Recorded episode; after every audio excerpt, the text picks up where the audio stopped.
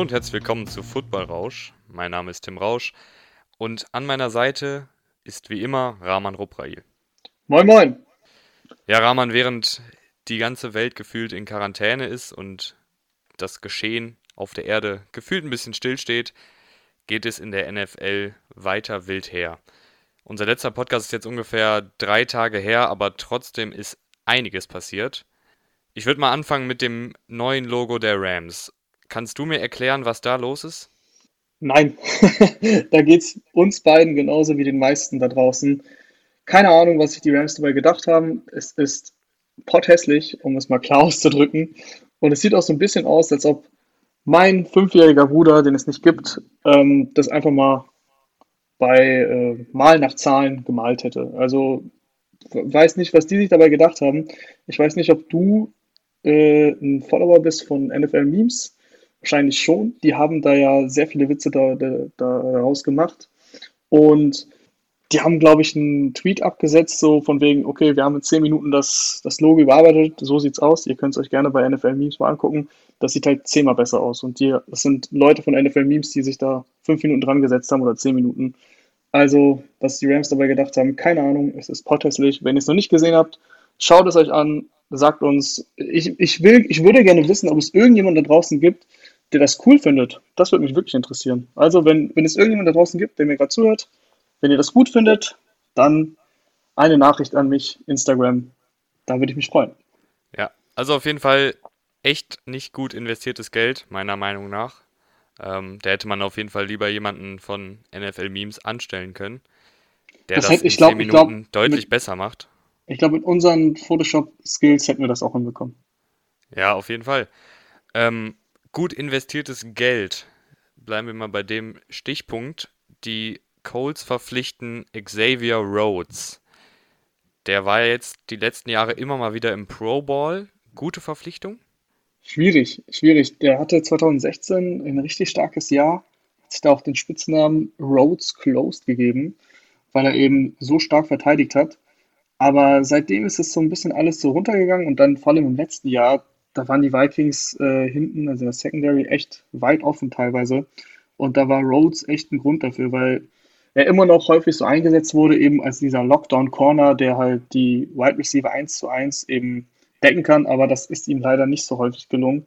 Auch die Stats sind so ein bisschen runtergegangen, hatte seit das erste Mal seit seiner Rookie-Saison überhaupt keine Interception. Und ähm, auch die äh, Anzahl der äh, Pässe, die er verteidigt hat, war das geringste in seiner Karriere. Es waren nur sechs, das hatte er noch nie. Allgemein auch ein sehr hohes Passer-Rating erlau äh, Passer erlaubt an den gegnerischen Quarterback. Ich glaube 123 war es. Also das war schon sehr, sehr schwach alles. Wurde dann von den Vikings eben gecuttet jetzt vor der Free Agency. Ich meine, die Zahlen sind, glaube ich, noch nicht bekannt, wie viel er verdienen wird. Wenn es jetzt ein Deal ist, sagen wir mal, unter 5 Millionen, dann machen die Colts da jetzt auch nicht viel falsch. Dann kannst du das mal ausprobieren. Aber der muss jetzt auch was beweisen. Ja, ich habe ich hab nachgeschaut bei Pro Football Reference. 791 zugelassene Yards in der Deckung. Und das wäre, also das ist der neunt schlechteste Stat in der gesamten NFL. Also da waren die Roads eher weit offen. da ging einfach nicht mehr viel. Ich hatte aber auch das Gefühl, dass der mindestens einmal pro Spiel an die Seitenlinie gehumpelt ist. Hatte viele verschiedene Verletzungen, war gefühlt jede Woche auf dem Injury Report. Vielleicht war es auch einfach nur ein Down hier und durch diesen Einjahresvertrag bei den Colts kann er sich jetzt nochmal neu beweisen und nochmal den nächsten dicken Vertrag abstauben. Wir werden sehen. Wie du schon gesagt hast, die Colts machen nichts falsch in erster Linie mit der Verpflichtung. Aber wenn, wenn ich würde auch unter, nicht zu viel erwarten. Wenn es eben unter diesen 5 Millionen, sage ich immer, ist, also alles drüber. Die, die, die, die Colts haben äh, Cap Space, das ist nicht das Problem. Also das Geld muss ja eh in der NFL ausgegeben werden. Man muss einen bestimmten Betrag ausgeben. Wenn man das nicht macht, der wird einem quasi als Gebühr von der NFL trotzdem auferzwungen. Das heißt, die, äh, wenn die Colts, sagen wir mal, noch 80 Millionen an Cap Space haben, dann ähm, müssen sie mindestens von diesen 80 halt auf jeden Fall auch 60 ausgeben. Deswegen, klar, auch wenn es jetzt ein bisschen mehr als 5 Millionen sind, nicht so tragisch, aber ob, ob, ob Rhodes äh, quasi noch die Rolle spielen kann, die er vor ein paar Jahren bei den Vikings gespielt hat, das wage ich aktuell zu bezweifeln. Ja, also wie gesagt, ich glaube, das ist kein schlechter Deal, wenn es für einen guten Preis ist. Genau, Ähm, darauf können wir uns und da einigen. es jetzt auch kein Langzeitdeal ist, ist es okay, aber liebe Colts-Fans, erwartet nicht zu viel, nur weil er die letzten Jahre öfter mal im Pro Bowl war. Ja, im Pro Bowl kommt doch jeder. Ja, jeder, der einen ganz guten Instagram-Account hat und einen guten Namen hat. Ähm, dann kommen wir jetzt zu Michael Brockers. Da bin ich drüber gestolpert. Der sollte von den Rams zu den Ravens. Jetzt ist das wieder geplatzt und er ist jetzt dann doch zu den Rams wieder. Was, was war da los? Genau, also Michael Brockers sollte für drei Jahre und 30 Millionen zu den Ravens. Ist ein Defensive End, Defensive Tackle, kann so ein bisschen beides spielen und kommt eher als äh, Verteidiger gegen den Lauf. Also ist jetzt nicht so der beste Pass-Rusher. Hatte, glaube ich, mal sein bestes Jahr waren 4,56. Also ist jetzt nicht der Elite Pass-Rusher, aber eben im, gegen den Lauf sehr gut. Und da hatten die äh, Ravens auch Probleme letztes Jahr gegen. Ich meine, wir erinnern uns alle. Derrick, Derrick Henry ist hier über die Ravens komplett hergelaufen. Die konnten Ja, der hatte aber auch, der hatte auch Earl Thomas als Fullback. Muss man natürlich auch mal dazu sagen. Der hat auch Earl Thomas als Fullback, aber trotzdem muss man ja irgendwie ähm, den Lauf verteidigen in Baltimore. Und das sollte der eben mit unter anderem Calais Campbell, der ja auch gekommen ist, machen. Das ist jetzt geplatzt, weil der Medizincheck äh, in die Hose gegangen ist. Und das war halt sowieso schwierig, aktuell eben mit Corona. Die Spieler dürfen ähm, sehr eingeschränkt, sage ich jetzt mal, reisen. Und äh, das ist dann eben in die Hose gegangen. Die genauen Umstände, warum und was genau das Problem war, das äh, wurde jetzt noch nicht berichtet. Aber ähm, der Brockers hat dann eben heute bekannt gegeben, dass er zu den Rams zurückkehrt.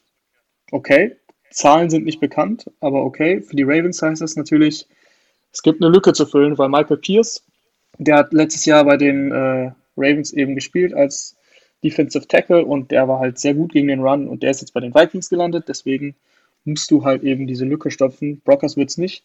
Vielleicht ähm, holen die Ravens oder sehr wahrscheinlich holen die, holen die Ravens jemanden im Draft.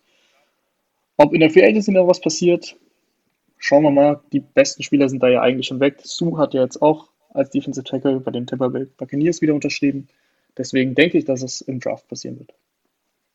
Jetzt ist hier gerade tatsächlich reingekommen, dass Brockers bei den Rams einen ähnlichen Deal erhält, der ihm über drei Jahre bis zu 31,5 Millionen Tacken einbringen kann. Okay, ja gut, dann haben die Rams ein bisschen mehr geboten als die Ravens scheinbar.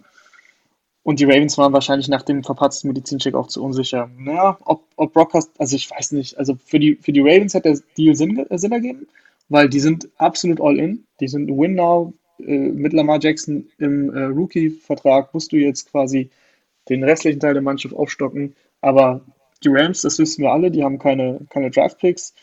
Die haben jetzt auch eben, eigentlich haben sie ja eingesehen, mit der Entlassung von Gurley und mit, ähm, dann ist Clay Matthews auch entlassen worden, so haben irgendwie so ein bisschen eingesehen, okay, wir sind vielleicht doch nicht im Win Now und äh, müssen jetzt irgendwie anders Draft-Picks vielleicht generieren. Aber gut, anscheinend doch nicht. Wenn du Michael Brockers 30 Millionen gibst für drei Jahre, dann ja, bin ich, finde ich ein bisschen fragwürdig als äh, für die Rams eben. Ich, ich finde es generell ein bisschen fragwürdig, weil ich denke, dass Laufverteidiger nicht so viel wert sind, generell. Also klar, es gibt die richtig krassen Laufverteidiger, ich sag mal Dam- Damon Harrison oder eben Michael Pierce. Aber gibst du wirklich einem Michael Brockers, der jetzt kein Superstar ist, so viel Kohle? Ja, du hast schon recht, aber da, das hatte ich in der letzten Folge schon angesprochen, geht auch immer ein bisschen rein bei den, bei den NFL-Teams, ähm, die, die Draft, äh, Draft-Position, wo er eben gepickt wurde. Ehemaliger First-Round-Pick wird immer wieder, auch wenn er gar nicht so krass ist, solche Deals abstauben. Bestes Beispiel Eric Flowers, der, über den wurde sich lustig gemacht, Offensive Tackle, äh, lange bei den Giants gewesen, eben da gedraftet und da wurde sich nur lustig gemacht, weil er eben nur Holdingstrafen hatte und Sex zugelassen hat. Er hatte letztes Jahr ein solides Jahr gehabt, ähm, bei den, bei den Redskins meine ich, und hat jetzt sofort von den Dolphins einen super Deal bekommen mit 10 Millionen pro Jahr, wo ich mir auch gedacht habe, wow, aber da siehst du mal, was die Draft-Position bei den NFL-Teams eben ausmacht. Apropos Draft, Der findet Stand heute statt. Kannst du uns da nochmal kurz die aktuelle Sachlage erklären? Ja, Roger Goodell hat gestern oder vorgestern ein Memo rausgeschickt an die Teams, dass der genauso stattfindet wie geplant, nur eben nicht vor Publikum oder nicht in Las Vegas, sondern vom, als Telefonkonferenz quasi, also als große Telefonkonferenz. Ob das jetzt sogar eventuell von zu Hause, von den, also vom jeweiligen Heim des GMs stattfindet, das könnte sogar auch noch passieren, weil die Training Facilities, die wurden komplett geschlossen von der NFL. Da darf jetzt aktuell niemand sein. Das bleibt eben noch abzuwarten. Der Draft wird aber stattfinden, das steht fest. Das hat Roger Goodell nochmal so bekannt gegeben. Und ob das jetzt so, ob das jetzt richtig ist oder nicht, die Teams wollten das nicht. Also es gab viele Berichte, dass die Teams den Draft verschieben wollten, weil sie eben Probleme haben, die Spieler zu scouten. Das ist ja klar, es wurden Pro Days abgesagt und so weiter und so fort. Also aktuell ist halt, kann ein Draft überhaupt nicht so stattfinden, wie man es gewohnt ist. Deswegen verständlich für die Teams, dass sie ihn absagen wollten. Roger Goodell juckt das offenbar nicht. Der will sein Ding auf jeden Fall durchziehen. Und das ist der Stand der Dinge. Ich, ich muss sagen, ich finde es echt nicht gut. Ich finde es in zwei Hinsichten nicht gut. Einmal, weil, wie du gerade schon gesagt hast, die Pro Days abgesagt wurden. Und das ist gerade für die, ich sag mal, für die Spieler, die jetzt nicht gerade Joe Burrow oder Tua Tagovailoa heißen, sondern eben diese Spätrunden-Picks, die sich bei einer kleineren Universität beweisen und dann im Pro Day vielleicht gute Zahlen abliefern oder sonstiges die haben jetzt noch eine geringere Chance, gedraftet zu werden. Ich meine, klar, irgendjemand muss in den späten Runden gedraftet werden, aber viele Spieler, wie zum Beispiel damals Tyreek Hill, den so keiner auf dem Zettel hatte, der hat beim Pro Day dann eine Wahnsinnszeit gelaufen und auf einmal haben die Chiefs ihn dann doch gewählt in der fünften Runde.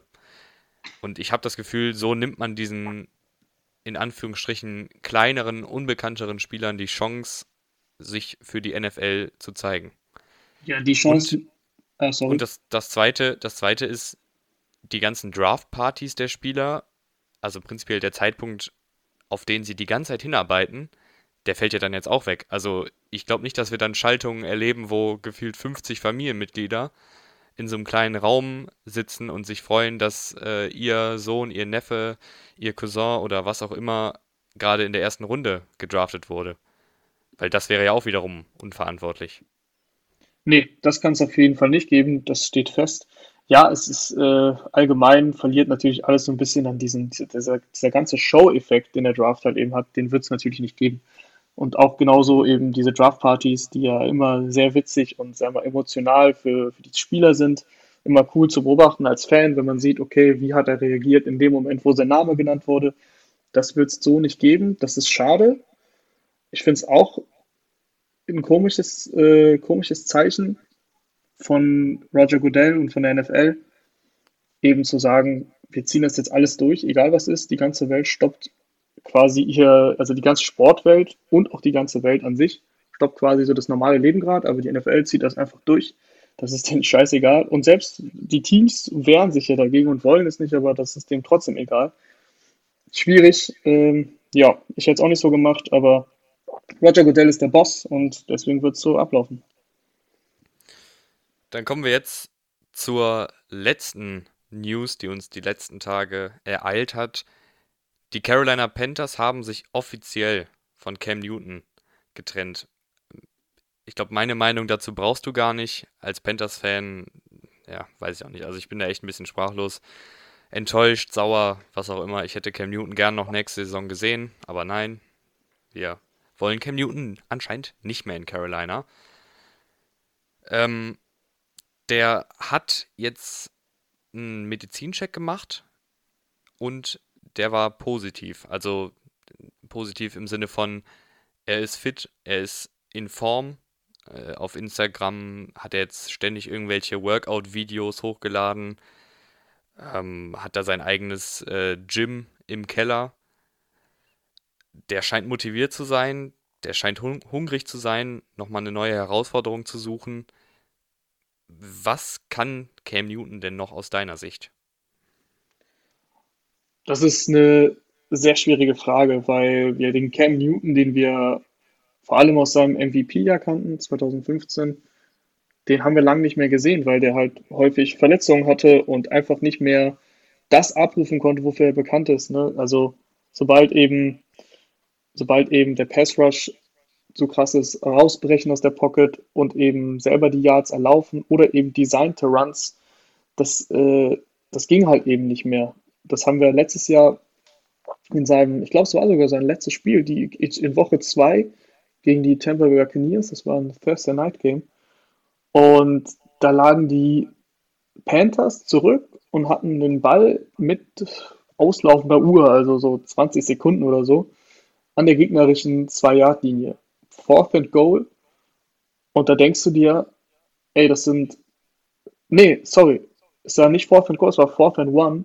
Und du hattest noch eine Timeout. Das heißt, du hättest einfach nur ein Yard erlaufen müssen für den First Down, hättest eine Timeout nehmen können und hättest dann nochmal drei oder vier Passing Plays gehabt. So, da denkst du dir doch als Panthers-Fan, als NFL-Beobachter, als Newton-Beobachter, ey, den einen Yard mit seinem Körper erläuft er den ja ganz locker. Aber das hat er eben nicht gemacht. Sie sind nicht einmal dafür gelaufen, eben mit Cam Newton, sondern eben, es war, glaube ich, am Ende ein Trickspielzug über McCaffrey, der nicht funktioniert hat. Also da, da ist mir schon klar geworden, der, der Newton, der kann nicht fit sein und der ist einfach nicht gesund. Okay, danach wurde er sofort eben rausgenommen. Sie ist Fußverletzung und das war auch automatisch seine Saison aus. Ne? Der hat ja dann nicht mehr gespielt. Ähm, deswegen, ich finde es schwierig. Der hat, der hat natürlich die Anlagen, vor zwei Jahren hatte er eine starke Saison, bis eben wieder zu einer Verletz Verletzung. Damals war es die Schulter. Da waren die Panthers auch auf Playoff-Kurs. Das war auch diese All-or-Nothing-Saison. Da stand sie 6-2. Danach halt die Schulter, letztes Jahr der Fuß. Wie sollen wir denn jetzt sagen, was hat er noch drauf? Das müssen wir halt eben sehen. Und das genau diese Frage stellen sich natürlich auch die NFL, die, die NFL-Teams wer holt denn jetzt Cam Newton als sein Starter? Das wird, glaube ich, kein Team machen. Cam Newton wird wahrscheinlich verpflichtet, sowas in so einer Situation wie eben Nick Foles. Du musst dich halt mit jemandem betteln, der letztes Jahr hier Starter war oder der als Starter spielen kann, zum Beispiel ein Tyra Taylor. Wenn du quasi Tyra Taylor zum Beispiel bei den Chargers eben ausstechen kannst, dann spielst du bei uns, ansonsten halt nicht. Also der wird nicht von irgendeinem Team als Starter geholt. Deswegen schwierig zu sagen, was der überhaupt noch kann, das müssen wir sehen. Ja, ich würde da jetzt gern äh, aus Fansicht auch nochmal meinen Senf äh, dazugeben und auch gern nochmal eine Art Plädoyer für Cam machen. Die Krankenakte hast du gerade schon mal angesprochen. Ich weiß, der hat sehr viel in seiner Karriere eingesteckt. Ähm, die beiden letzten Verletzungen waren extrem, äh, extrem schlimm für ihn. Einmal die, die Sprunggelenksverletzung ähm, in der Preseason vor der abgelaufenen Saison. Und davor das Jahr eben, wo ihm TJ Watt in die Schulter reinspringt. Beides sehr, sehr harte Verletzungen. Aber ich sag dir ganz ehrlich, Cam Newton, ich habe das Gefühl, der hat richtig Bock, nochmal allen, es allen zu zeigen. Und der hat richtig Bock, äh, wieder die Maschine zu werden, die er 2015 war. Und ich muss sagen, wenn Cam Newton jetzt die nächsten Monate in Quarantäne verbringt und da in seinem Gym jeden Tag die Gewichte stemmt und fit ist, dann sehe ich keinen Grund, warum äh, ihm ein Team nicht die Starting-Chance geben sollte. Und wenn die gegen die Panthers spielen, habe ich als Fan jetzt schon ein bisschen Schiss. Okay, okay, da muss ich kurz reingrätschen. Könnte auf jeden Fall eine Maschine werden. Da muss ich kurz reingrätschen. Welches Team würdest du denn aktuell sehen, das ihm quasi den Starting-Job geben soll? Gehen wir mal konkret, konkret auf Teams ein. Für mich kommen die, die Chargers in Frage. Und wen viele irgendwie gar nicht erwähnt haben, die Dolphins. Okay. Ähm, die Chargers kommen für mich in Frage, weil sie, äh, finde ich, sehr passendes Roster für ihn haben. Bei den Panthers hatte der ja jahrelang keine gute Offensive Line. Also da müssen wir allein mal in den Super Bowl blicken, wo Von Miller den Tackle die ganze Zeit als Drehtür benutzt hat und einfach durchgelaufen ist. Ähm, und auch die Jahre davor auf der Left Tackle Position hattest du irgendwie Matt Khalil oder Chris Clark. Wem das jetzt nichts sagt, äh, das reicht dann schon als Begründung. Äh, absolute Katastrophe. Und bei den bei den Chargers, die haben an der O-Line äh, gearbeitet, haben ja auch Trey Turner von den Panthers geholt, dann noch Brian Bulaga von den Packers. Also nochmal zwei solide Jungs. Und außerdem haben die auch gute Receiver. Du hast da Mike Williams, die große Anspielstation, Keenan Allen, den, den beweglichen ja, Slot-Receiver, aber der auch natürlich äh, outside gut ist. Und Cam Newton, ich meine, der ist damals mit, weißt du, mit wem der als Receiver in den Super Bowl gegangen ist? Ähm, mit, mit Philly Brown. Kurz, ich wollte gerade überlegen. Ja, sorry, sorry, sorry, Aber gut, Philly Brown hätte ich nicht gesagt. Äh, Torrey Smith war auch später, ne? Ja, der war auch später. Okay, warte, gib mir noch, gib mir noch eine Sekunde. Ja, okay, okay. Aber es ist schwierig, weil. Äh, Calvin Benjamin war verletzt? Ja, der war verletzt. Oh Mann, Devin Funches? Devin Funches war auch dabei, der war Rookie. Okay, nee, aber mehr kann ich nicht sagen. Auf jeden Fall, die, die Starting Receiver waren Ted Ginn, Jerry, Jericho Cotchery und Corey, äh, Spitzname Philly Brown. Also, abs, also äh, natürlich hatte der Greg Olson, muss man auch dazu sagen, die, die haben viel über Olson gemacht und halt auch viel durch das Laufspiel. Aber Cam Newton, wenn du dem, glaube ich, ein paar gute, gute Spieler in der Offensive gibst, das hat man ja dann auch gesehen, wie du eben schon gesagt hast, 2018, 2019. Zu Beginn der Saison hatte er McCaffrey, DJ Moore, Curtis Samuel, halt diese flinken Playmaker, denen du nur mit kurzen Pässen den Ball geben musst und die dann auch mal einen aussteigen lassen können. Ich glaube, wenn, wenn das eintritt, und da sehe ich die Chargers echt als guten Fit, weil du hast dann, wie gesagt, Allen und Williams und als Receiving Back Eckler. Das könnte gut werden. Und ich glaube auch auf jeden Fall, dass ein fitter Cam Newton besser ist als Tyrod Taylor. Ähm, das glaube ich auch. Die große Frage ist eben die Fitness. Also das ist ja das Problem. Klar, die Chargers, äh, das ist das erste Team, was mir auch einfallen würde, wo eben Cam reinpassen würde und die halt eben einen Quarterback brauchen neben Tyrod Taylor. Die können eigentlich nicht in die Saison gehen und sagen, wir gehen mit Tyrod Taylor in die Saison und das ist unser Starter und dahinter ist irgendein No-Name. Was ja aktuell, glaube ich, das Wahrscheinlichste ist, dass die Chargers eben mit ihrem sechsten Pick entweder hochtraden oder eben da einen Quarterback nehmen. Also ob es jetzt Justin Herbert ist oder Jordan Love oder wer auch immer, Tour und Joe Burrow werden weg sein. Das sollte klar sein. Wenn du das Glück hast, eben Tour noch nehmen zu können, das wäre natürlich super. Aber das ist, glaube ich, aktuell so das Wahrscheinlichste. Hätte ich jetzt mal so prognostiziert. Äh, prognost ich kann das Wort nicht aussprechen. Vorausgesagt, sagen wir es so. Ähm, auf jeden Fall, das hätte ich gesagt. Ansonsten die Dolphins, ja, warum nicht? Bei denen gilt ja das Gleiche. Die werden hundertprozentig einen Quarterback nehmen. Da lehne ich mich mal ganz weit aus dem Fenster im Draft. Und äh, wahrscheinlich wird es eben bei ihnen Tour. Oder sie äh, machen den Monster-Move und traden sich hoch. Aber dann müssen sie, glaube ich, ihre gesamte Zukunft aufgeben für. Das wird nicht passieren. Die Bengals werden schon Barrow draften. Dann geht Tour zu Miami und dann kannst du natürlich einen Newton holen und sagen, ey Newton, ey, du spielst jetzt und der Tour schaut dir erstmal zu und irgendwann ersetzt er sich halt im Laufe des Jahres oder eben im nächsten Jahr. Das geht natürlich auch. Andererseits ähm, haben die ja noch Fitzmagic, oder?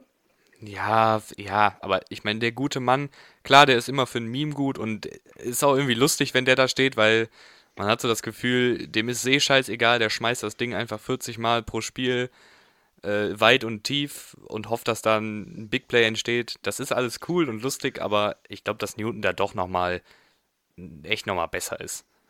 Ein fitter Cam Newton, ja, das würde, da würde ich dir zustimmen. Aber das wissen wir halt nicht. Ne? Und ja, ich meine, du hast halt, du hast halt Fitzpatrick unter Vertrag, dann würdest du jetzt noch Newton holen. Und da, du gibst mir ja recht, dass die sich im Draft mit einem Quarterback verstärken. Dann hast du halt drei Quarterbacks, ja, die alle nicht günstig sind, weil wenn du einen Quarterback äh, mit deinem Top 3 Pick holst, ist der auch nicht günstig. Also klar, im Verhältnis schon. Aber der kostet auch äh, so, weiß ich nicht, 6, 7, 8 Millionen Dollar. Für deinen dritten Quarterback finde ich das dann wieder ja, okay. Hast, ah, gut, aber die Dolphins haben sowieso Cap Space. Das ist nicht das Problem. Ja, die Dolphins, Dolphins, die haben natürlich jetzt auch einige neue Spieler geholt. Also da ist Tanken ist ja jetzt vorbei. Tanken ist vorbei. Und, und ich finde es ja immer ganz gut, wenn man den, den Rookie-Quarterback nicht direkt ins kalte Wasser schmeißt. Vor allen Dingen eben bei den Dolphins nicht, weil bei der Offensive Line und den wenigen Playmakern, die die in der Offensive haben, ähm, da könnte es halt auch mal schnell krachen gerade bei so einem Rookie-Quarterback, wenn die Offensive Line da viele Sex erlaubt oder so, das, das sieht dann gar nicht gut aus am Anfang. bin ich voll deiner Meinung, vor allem bei Tour, der ja eine Hüft-OP hatte und eben, wo es überhaupt noch nicht feststeht, ob der am ersten NFL-Spieltag sollte der stattfinden. Man weiß das ja heutzutage nicht. Ähm, ob der da überhaupt stehen kann, ob der überhaupt fit ist zu spielen. Deswegen hast du ja Fitzpatrick. Also, ob die wirklich, ich glaube nicht, dass die, dass die da Cam Newton holen wollen, weil ganz einfach, Fitzpatrick hat letztes Jahr eine sehr solide Saison gespielt, als eben genau dieser Bridge Quarterback, also dieser Brücken Quarterback zwischen dem letzten guten, naja gut, wann war der letzte gute bei den Dolphins? Lange her. Aber eben als Quarterback, der spielt, bis eben jemand gedraftet wird, der potenziell ein Franchise Quarterback sein kann. Und da hat er seine Leistung gebracht. Ich weiß nicht, warum du den jetzt ersetzen sollst. Glaubst du, dass du mit Cam Newton jetzt äh, in den Super Bowl marschierst? Dann ja, okay, dann kannst du ihn ersetzen. Aber es ist natürlich gewagt, davon auszugehen. Naja, dann schließen wir jetzt mal das Cam Newton-Thema ab, weil haben wir jetzt ja ganz gut erklärt, warum wir finden, dass Cam Newton auf jeden Fall zumindest noch eine Chance verdient hätte. Ähm, es hängt halt bei ihm wirklich sehr viel von der Gesundheit ab und aufgrund der momentanen Lage, glaube ich, vertrauen die Teams auch nicht dem Medizincheck jetzt in Atlanta, den er bei sich da in der Heimatstadt gemacht hat, hat sondern ich nehme mal an, bevor äh, Cam Newton nicht irgendwo eingeflogen wird und sich bei dem Team in Person vorstellt, wird da kein, wird da keine Verpflichtung passieren. Ja, davon gehe ich auch aus. Also das auf, das auf jeden Fall. Und also, dass der, dass der noch theoretisch die Anlagen hat, das ist ja, glaube ich, das ist ja jedem klar. Es geht nur um die Fitness, das muss er beweisen. Das wird er hoffentlich irgendwo beweisen. Dann werden wir noch nichts bei einem Team sehen, das ist klar. Als Starter von Anfang an das bezweifle ich. Er wird sich durchsetzen müssen. Mal, sein, mal sehen. Bin gespannt. Ja, dann kommen wir jetzt zu dem nächsten Quarterback, zu Dak Prescott. Und Dak Prescott hat jetzt den Franchise-Tag von den Dallas Cowboys bekommen. Und weißt du, wie viel der jetzt fordert? Der fordert jetzt 35 Millionen Dollar pro Jahr, angeblich. Ähm, ähm, der hat ja erstmal 40 Millionen gefordert. 40 Millionen hat er. Ja, äh, lass, also, lass mich direkt nochmal meine Frage ja. stellen. Dak Prescott auf dem Papier ein guter Quarterback. Also hat jetzt äh, in seinen ersten vier Spielzeiten knapp 16.000 Yards, fast 100 Touchdowns, 36 Interceptions. Das ist schon ordentlich. Und der ist auch ein mobiler Quarterback, hat dann nochmal ein paar extra Yards gesammelt. Aber hat nur einen Playoff-Sieg. Findest du, der ist 35 Millionen wert pro Jahr? Ähm, ja, du musst es ihm zahlen. Das ist eigentlich in der NFL mit Quarterbacks relativ einfach gesagt, weil, ganz einfach, du kannst mit Dak Prescott in den Super Bowl kommen. Davon bin ich überzeugt. Dak Prescott hat die Anlagen, hat die Fähigkeiten und er hat auch dieses, dieses gewisse Etwas, was nicht viele Quarterbacks haben. Was ich zum Beispiel in einem Jared Goff nicht sehe, auch wenn er in den Super Bowl gekommen ist, aber da hat er im Super Bowl gezeigt, dass er das gewisse etwas, etwas halt nicht hat, weil da viel mit Sean McVay zusammenhing. Auf jeden Fall, ich sehe das bei Prescott, dass der eben ein Spiel, wenn noch zwei Minuten auf der Uhr sind und vier Punkte hin, äh, er vier Punkte hinten liegt, dass er dann mit seinem Arm auch ohne Running Back Elliott eben da sein, sein Team über das ganze Feld führen kann und dann eben den Touch machen kann, weil er eben selber, wie du gesagt hast, mobil ist. Der hat den Arm, der hat auch äh, die, die Waffen. Also die haben jetzt den Cooper gehalten, die haben Elliott sowieso ausgestattet, der ja auch im Passspiel, den kannst du ja da, da auch bedienen. Du hast mit Gallup einen echt guten zweiten Receiver. Die haben jetzt auch in der Defense sich nochmal gut verstärkt. Also vor allem so in der Defensive Line, Dontery Poe und ähm, Jared McCoy geholt. Also, ja, kann ich dir aber als Panthers-Fan sagen, die konnten letztes Jahr den Lauf auch nicht stoppen. Ähm, wen meinst du? Die, die Spieler? Ja, Poe und McCoy. Okay, aber grundsätzlich, grundsätzlich sind das echt solide Spieler, die du, ja, ich sag mal, jetzt, du hast sie nicht überbezahlt auf jeden Fall. Du hast ja, den Moderator Deals gegeben und das ist auf jeden Fall ein Upgrade für die, für die Defensive Line, das kann man schon sagen.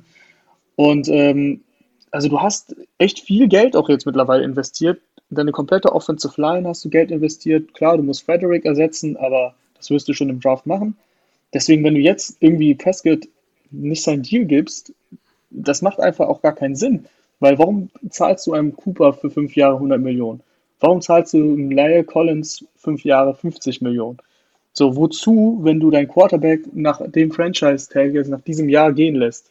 Das ergibt für mich keinen Sinn. Quarterbacks verdienen halt so viel Geld, 35 Millionen. Das wäre mit Wilson zusammen eben die, die, der bestbezahlte Spieler. Aber äh, das, das, sind, das, ist der, das ist der Prescott schon wert, meiner Meinung nach. Ja, und ich finde halt auch, also ich, ich weiß halt immer noch nicht so richtig, was ich von Prescott halten soll, weil halt alles um ihn herum stimmt. Weißt du, wie ich meine? Also der Ja, hatte noch ja. nicht, der hatte noch nicht, äh, der musste noch nicht zeigen, dass er wirklich alleine das Team tragen kann. Klar hat er jetzt auch fast 5000 Yards letzte Saison geworfen, aber der hat halt eine Top-Offensive Line, der hat Ezekiel Elliott und auch den, den äh, letztjährigen Rookie Tony Pollard, den ich echt gut fand. Ähm, und noch Cooper, also da stimmt halt eigentlich alles, aber trotzdem haben sie die Playoffs nicht erreicht in einer echt schlechten Division. Das ist immer so das, wo ich mir so denke, hm, ist er Aber jetzt wirklich der Franchise Quarterback oder ist es vielleicht ein größeres Problem gewesen? War es jetzt das Coaching oder die Defense? Stichwort Jason Garrett. Das würde ich einfach mal so reinwerfen. Also ich glaube echt, dass der seine Offense schon eher runtergezogen hat und auch seine teilweise seine Entscheidungen. Also wurde viel diskutiert gegen die, gegen die Patriots, dann kickt er lieber das Field Goal bei 4. und 7 von der gegnerischen 13, statt dafür zu gehen. Dann verlierst du mit 13 zu 9 statt mit 13 zu 6. Ich meine, eventuell hättest du mit dem vierten Versuch ja ausgleichen können, das weißt du ja nie. Also der hat schon, der hat sich schon teilweise krass vercoacht und ich glaube nicht, dass der Spieler besser gemacht hat. Er ist ja, jeder Coach hat ja eine gewisse Neigung. Garrett, wüsstest du das jetzt aus dem Kopf heraus? Defense oder Offense veranlagt? Nee. Siehst du? Ich höre ich hör immer nur, dass der einfach äh, ein bisschen rumklatscht. Ja. Aber das hat ja weder was mit Er ist, er ist Offense tatsächlich offensive veranlagt, auch wenn man das äh, nicht weiß oder nicht wusste. Warum auch? Weil der hat nicht mal die Playcalls gemacht. So, bei, du weißt es halt bei so einem McVay oder jetzt bei dem neuen Coach, bei Mike McCarthy, die haben halt jahrelang immer das Playcalling übernommen auch. Und bei denen hast du halt eine Struktur gesehen. Und das hat halt Garrett seit Jahren nicht gemacht. Der war halt so ein Teamführer und ja, hat für gute Stimmung gesorgt mit seinem Klatschen, hat er zumindest gedacht. Aber insgesamt hat er die halt nicht besser gemacht. Ich glaube, das lag viel am Coaching, auch letztes Jahr, dass sie es eben nicht geschafft haben.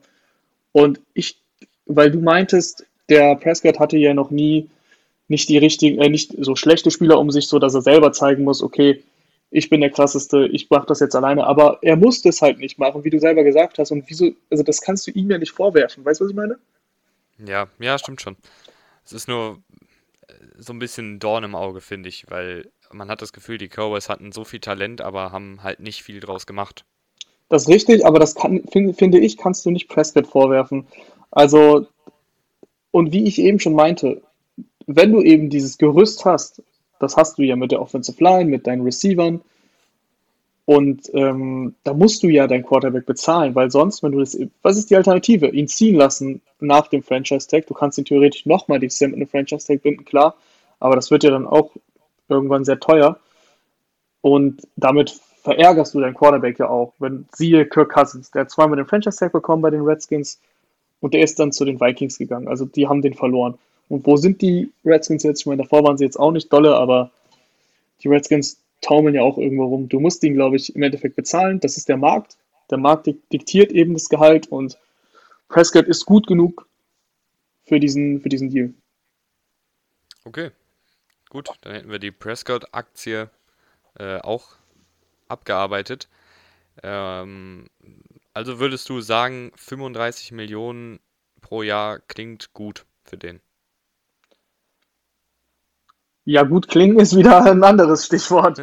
Ob das jetzt gut klingt, äh, weiß ich nicht. Nein, eigentlich nicht. Aber du musst es halt machen. Du hast keine Alternative. Weil sonst geht er nach dem zweiten oder dritten Franchise-Tag. Mein Gott, ist ja egal, ob der jetzt ein Jahr, zwei Jahre bleibt. Du musst ihn, wenn du ihm jetzt einen fünf Jahres deal oder äh, ich glaube vier Jahre wurden kolportiert. Du bietest ihm jetzt vier Jahre mit 35 Millionen im Schnitt. So, das heißt, er ist dann vier Jahre bei dir. Jetzt lass mich mal kurz nachgucken. So alt ist der nicht. Der ist 25, 26. 26 ist er jetzt. Er wird im Juli, also vor der Saison, wird er 27. Das heißt 27 plus vier Jahre, dann ist er 31, also dann ist er noch in einem sehr guten Quarterback-Alter und hat dann sein, kann dann nochmal einen Dreijahresvertrag unterschreiben. Und den wird er dann auch bei den Cowboys unterschreiben. Wenn die Cowboys ihn bezahlen, wird er bleiben. Das ist ja klar. Das ist Americas Team, der fühlt sich da auch wohl, der ist da geschätzt. Das heißt, die Cowboys müssen jetzt die Entscheidung treffen, okay, wollen wir Prescott als Franchise-Quarterback haben? Wollen wir den jetzt, er ist jetzt wie gesagt 26 mit 27, wollen wir den noch acht Jahre oder so haben? Und das entscheiden sie quasi jetzt, wenn sie einen Deal anbieten. Weil wenn sie das jetzt machen, werden sie ihm sehr wahrscheinlich, wenn er jetzt nicht viel schlechter wird, auch in den vier Jahren wieder verlängern wollen. Das ist ja klar. Deswegen, das die Entscheidung zu treffen, meiner Meinung nach hat er das verdient, dass du ihm diesen Deal gibst, weil er hat seine Leistung gezeigt. Ich glaube auch, dass er es drauf hat. Er wird nie den krankesten Arm haben oder so weil der ist nicht umsonst ein Viertrunden-Pick gewesen. Aber der hat die Mentalität, der hat noch auf jeden Fall eben auch die Beine, er kann es auch selber machen. Und der kann ein Team mit seinem, mit seinem Leadership halt zum Sieg führen. Davon bin ich überzeugt.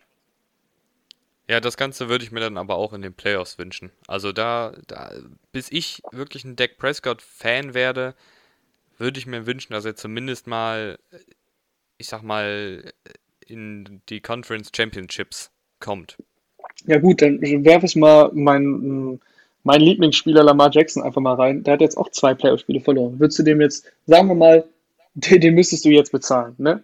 Klar, ist nicht so, aber sagen wir mal, würdest du dann jetzt auch sagen, über 35 Millionen ist zu viel, weil der hat dir in den Playoffs nichts gezeigt. Ja, bei, bei Lamar Jackson würde ich es in den Playoffs tatsächlich darauf auch schieben, dass die Receiver zu schlecht sind. Oder zu okay. schlecht waren. Weil ich hatte das Gefühl, dass. Stell dir mal vor, die, die Ravens hätten in den Playoffs noch Cooper gehabt. Outside. Auf jeden Fall. Äh, es gab genug Drops in dem Spiel. Das, das, das habe ich auch gesehen. Das stimmt auch. Aber ich will damit halt nur sagen, ich finde es schwierig, einen Quarterback nur an seinen Playoff-Leistungen zu messen. Weil das eben in der NFL gibt es nicht viele Playoff-Spiele. Wenn du die, die maximale Anzahl in einem Jahr sind ja vier Spiele. Das heißt, da musst du in der Wildcard sein und dann musst du bis zum Super Bowl kommen. Und das passiert ja erstmal sehr selten. Ein Wildcard-Team gab es zuletzt, puh, schlag mich tot, irgendwann 2012 oder so gab es das im, im, Super Bowl. Das ist schon echt lange her. Ähm, deswegen, das passiert ja auch nicht. Das heißt, du hast meistens nur drei, drei Spiele und daran dann einen Quarterback immer so zu messen, finde ich persönlich sehr schwierig. Vor allem in dem, wenn du ihn bezahlen musst. Da gibt es jetzt viel zu wenige Quarterbacks, die du bezahlen kannst, weil wer hat denn in den Playoffs so krass überragt als Quarterback, wo du sagst, okay, jetzt kann, kann ich den bezahlen? Das sind ja nicht viele. Ja, ja, da, da gebe ich dir schon recht. Da gebe ich dir schon recht. Vor allen Dingen, das kann halt auch nach hinten losgehen, wenn man nur nach den Playoff-Leistungen geht, siehe Nick Foles. Ja, also das ist genau das, was ich meine. Die 16 Saisonspiele in der NFL, die sind sehr wichtig. Das ist nicht so wie in der, in der NBA, oder in der NHL, MLB, die haben da ja teilweise 80 bis 100 Spiele. Diese 16 Spiele sind sehr wichtig und da kommt es genauso in jedem Spiel darauf an, quasi Leistung zu zeigen und abzuliefern, weil ein Sieg mehr, Sieg mehr oder weniger, siehe bei den Cowboys letztes Jahr, macht halt eben dann eine Playoff-Teilnahme aus. Deswegen finde ich, dass die Regular Season auf jeden Fall, die darf man nicht unterschätzen. Ja, okay, dann schreibt ihr uns doch einfach mal, ob ihr Dak Prescott 35 Millionen geben würdet. Rahman und ich sind uns einig, dass man ihn verlängern sollte, aber uns ein bisschen uneinig über Dak Prescotts Leistung. Ja, und das wäre es dann eigentlich auch schon gewesen für heute. Wir werden uns in drei, vier Tagen wieder melden mit den neuesten Entwicklungen in der NFL. Schön, dass ihr zugehört habt und bis zum nächsten Mal. Ciao.